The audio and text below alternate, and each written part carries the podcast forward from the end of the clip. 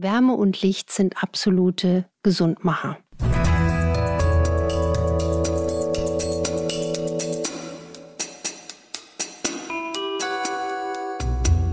Dr. Anne Fleck, Gesundheit und Ernährung mit Brigitte.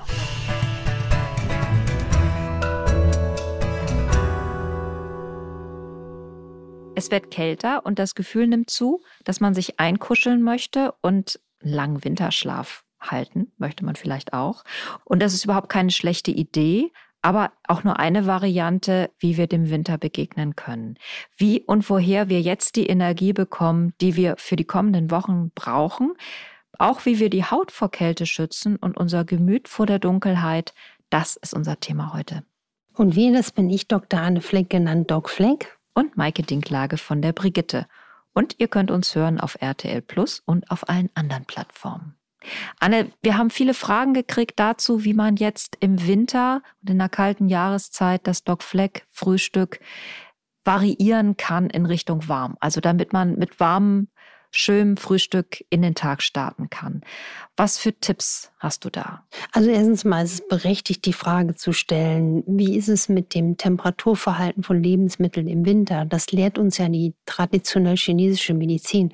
Kleine Anmerkung am Rande. Ich finde ja auch, dass die asiatische Medizin, ob es die chinesische ist oder die ayurvedische ist, die sind uns teilweise im Denken, in der Feinstofflichkeit so weit voraus. Und die empfehlen ja auch warm zu frühstücken oder da gibt es erstmal eine schöne warme Suppe oder die Chinesen kommen dir da mit der Knochenbrühe ne? oder diese ganzen Geschichten. Das klassische Rezept des Doc Fleck Frühstücks ist ja eher kalt, ne? also ursprünglich abgeleitet aus der Öleiweißkost mit Quark oder auch mit kleinen Chiasamen gemischt. Das ist eher etwas, was auch wärmer im Körper wirkt. Also wenn man das Doc Fleck Frühstück macht auf der Milcheiweißbasis, ist es eher auskühlend. Wenn man aber eher auf die rein pflanzliche Variante geht, Lein Chiasamen, ein bisschen fein malen, so ein bisschen zu Staub, wer noch eine alte elektrische Kaffeemühle hat von der Oma, das so ein bisschen zu Staub pürieren, dann mache ich zum Beispiel einen Schuss Milchersatz dran also Mandelmilch, Reismilch, Hirsemilch, weil es gibt ja heute unglaubliche Varianten. Und dann aber auch einen kleinen Schuss warmes, heißes Wasser, dann quillt das schneller auf. Und dann variiere ich das zum Beispiel mit Nüssen, Kernsamen. Walnüsse haben auch einen wärmenden Charakter. Oder es gibt ja auch dann eben Möglichkeiten, wie man das so gestaltet, dass es auch nicht zu eiskalt ist. Wem das noch nicht reicht, ja, wer sagt, ich brauche hier die volle ähm, Hitze, dann würde ich einfach sagen, finde ich eine tolle Variation des Dog Flake Es könnte auch eine warme Suppe sein, wer also eine warme Sache am Morgen ist. Also wo ich nicht so ein Fan bin, wenn man jetzt ähm, extrem ausschließlich nur auf Getreide setzt am Morgen. Also es gibt ja viele, die schwören auf den Porridge, da ist auch nichts so viel dagegen zu sagen. Man muss aber auch wissen, das wissen nur leider die wenigsten, Haferflocken haben zwar in der Regel kein klassisches Gluten, aber sie haben ein Eiweiß, das heißt Avendin. Und das hat ähnliche, teilweise Unverträglichkeiten, Potenz. Das wissen nur aber nicht alle. Und wer zunehmen will, der ist mit Porridge super bedient. Ja, also das hat auch, äh, es liefert ja viel Kohlenhydrate, auch sättigendes Eiweiß. Man muss aber auch wissen, wenn man sehr, sehr viel Getreide isst, egal aus Haferflocken oder aus äh, Brot oder aus Nudeln, ist es immer genauso wie zu viel Milch oder zu viel Wurst. Es ist eher eine Übersäuerung. Also ich hatte jetzt gerade mein letzter Patient in der Praxis, der kam zur Ernährungsberatung, der isst morgens Brot mit Marmelade, abends Brot mit Wurst und mittags auch meistens viel noch äh, Kohlenhydrate, hat jetzt schon sehr früh eine Arthrose. Da siehst du auch, ne, dass du die Prozesse der starken, getreidelastigen Ernährung machen können mit dem Thema Übersäuerung. Aber wenn man das mal ausprobiert, was einem bekommt, kann auch mal ein Porridge liebevoll zubereitet eine Alternative sein. Ist dann kein klassisches Stockfleck-Frühstück in dem Sinne.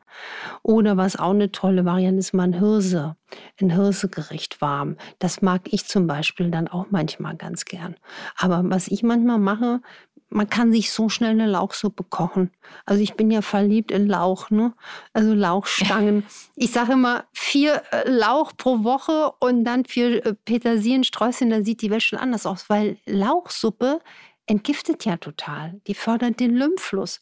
Man kann doch quasi äh, in die Küche gehen, eine Lauchstange schnippeln, mit Gemüsebrühe aufkochen. In der Zeit gehst du ins Bad, putzt die Zähne, kämmst die Haare, da ist der Lauch, die Lauchsuppe schon fertig. Purierst das, Pfeffer, Salz dran und dann trinkt man vielleicht selbst hastig in der U- oder S-Bahn oder im, im Job noch eine Lauchsuppe nebenbei also das hat einen ganz tollen entgiftenden, lymphstärkenden Charakter. Deswegen bin ich, also ich protestiere für Lauch für alle. Heißt, werdet kreativ, haltet euch nicht streng an das Doc Fleck Frühstücksschema, genau. sondern guckt mal, was euch gut tut. Genau, und das ist auch so, das ist ja meine große, große Bitte.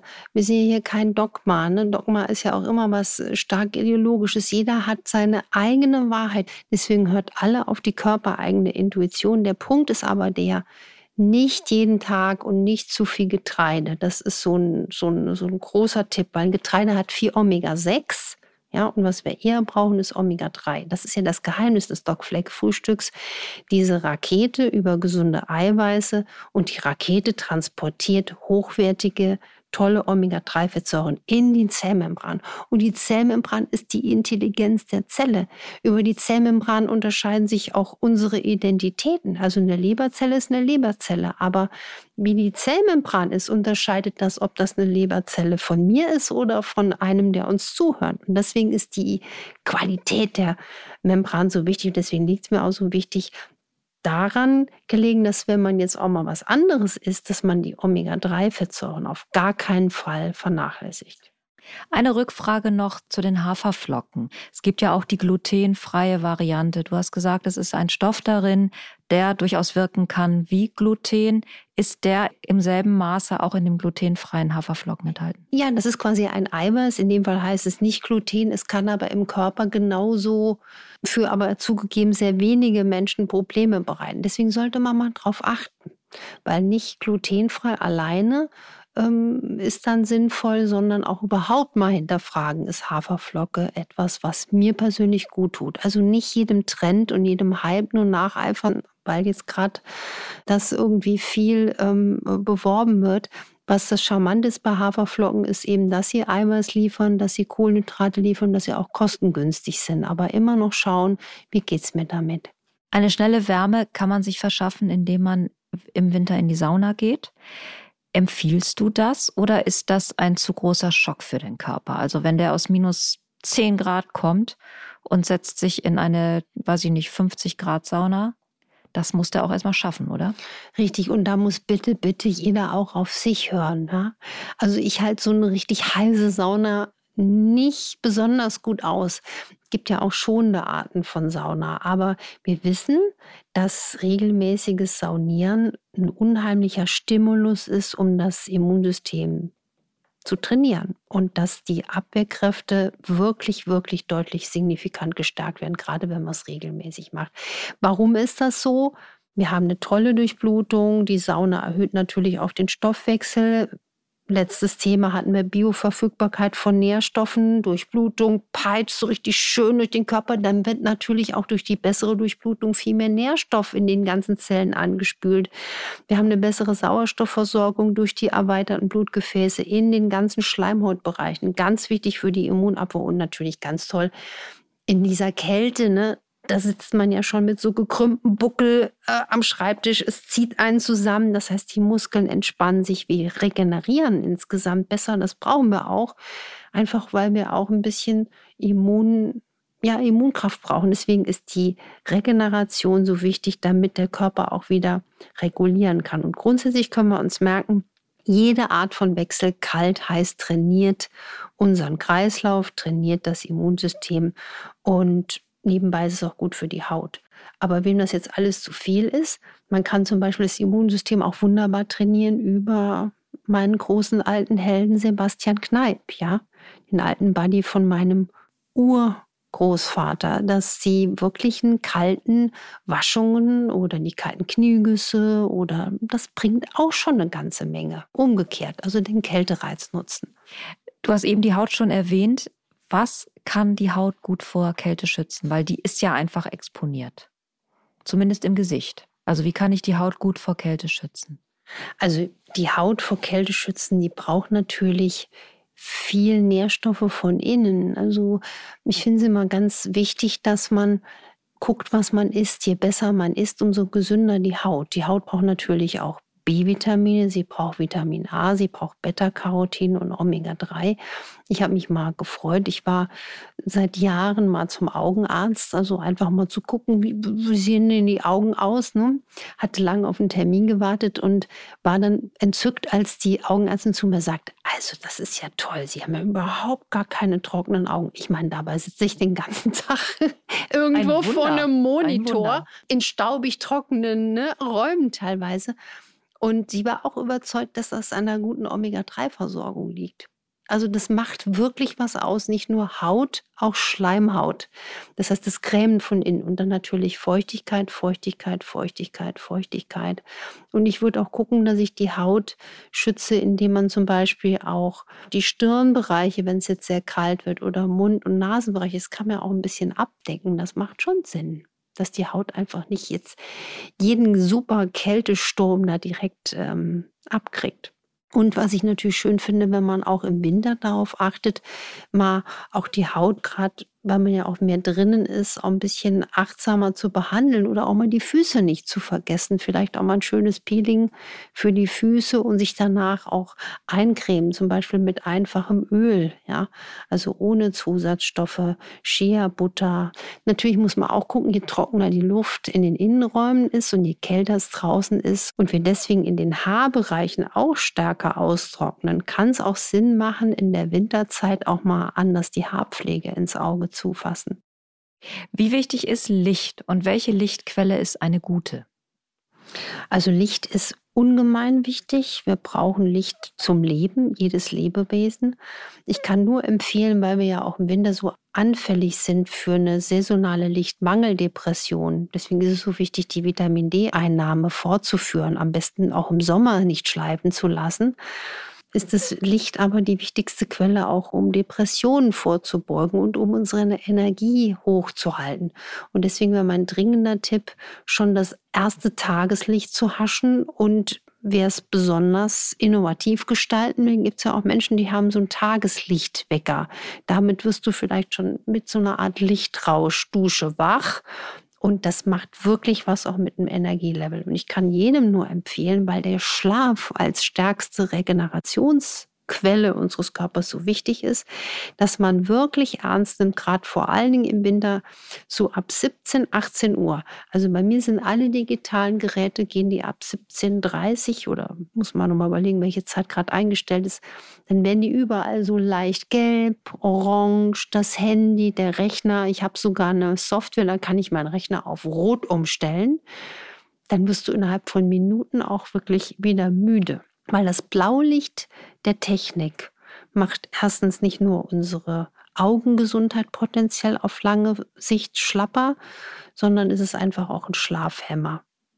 Eine letzte Frage zu diesem unheimlich spannenden großen Feld. Vitalstoffe.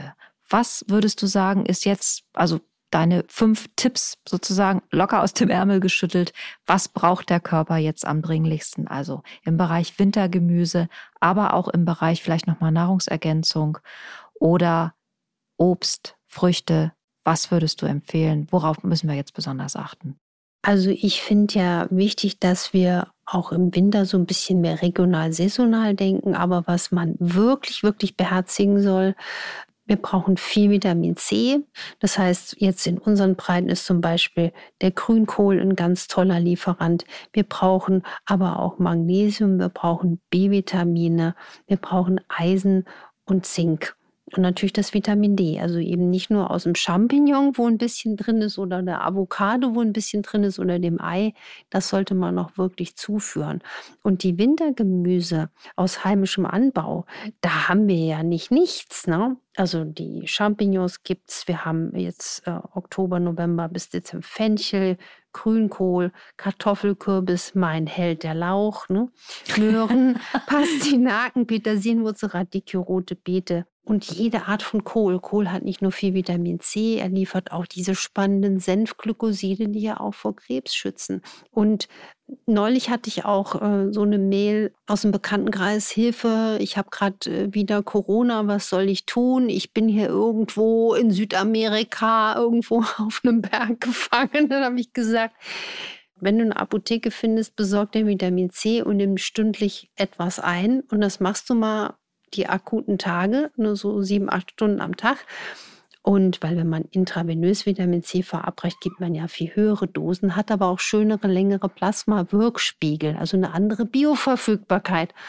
Und ähm, die Rückmeldung war, der Rest der Truppe, die da unten in Südamerika unterwegs waren, die hingen ziemlich lang in den Schläuchen und diejenige, die mir geschrieben hat, die war nach anderthalb Tagen, hat sie gemerkt, oh, das Ganze geht aber jetzt ziemlich schnell weg. Deswegen Vitamin C ist ein Tausendsasser, ein wirklicher Tausendsasser. Und unmöglich überzudosieren.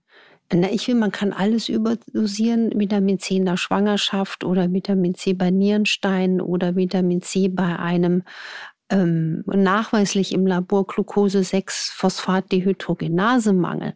Da sollte man mit zu viel Vitamin C aufpassen. Also gerade deswegen, wenn man jetzt auch intravenös was nimmt. Aber überschüssiges Vitamin C wird in der Regel auch wieder ausgeschieden. Deswegen ist es auch dann gut, es wirklich regelmäßig zu nehmen. Ich kenne auch Kollegen in der Praxis, ich mache das teilweise auch so. Ne? Du musst ja irgendwie da vorne auf der Kommandobrücke stehen. Ne? Du, das ist ja so.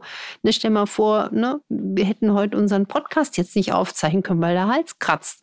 Also helfe ich zum Beispiel auch sehr gerne mit Vitamin C nach. Ob in Kapselform oder ähm, alle paar Wochen gebe ich mir auch mal vielleicht eine Infusion. Aber dann kann man wirklich viel machen. Schöner letzter Satz. Man kann viel machen, um gut durch diesen Winter zu kommen. Ihr habt ganz viele Möglichkeiten und bedenkt nochmal, Doc Fleck Frühstück, kein Dogma.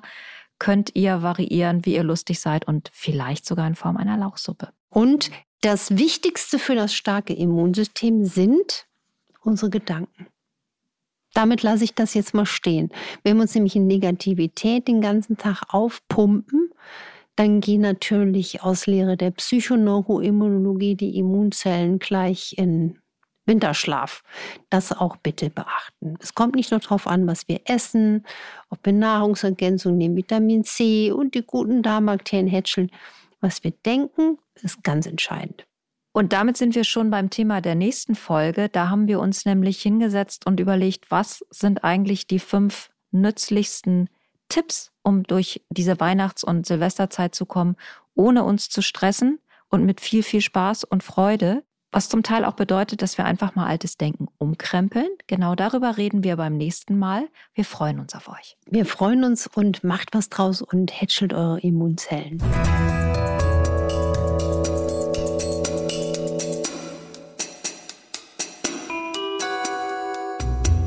Dr. Anne Fleck, Gesundheit und Ernährung mit Brigitte.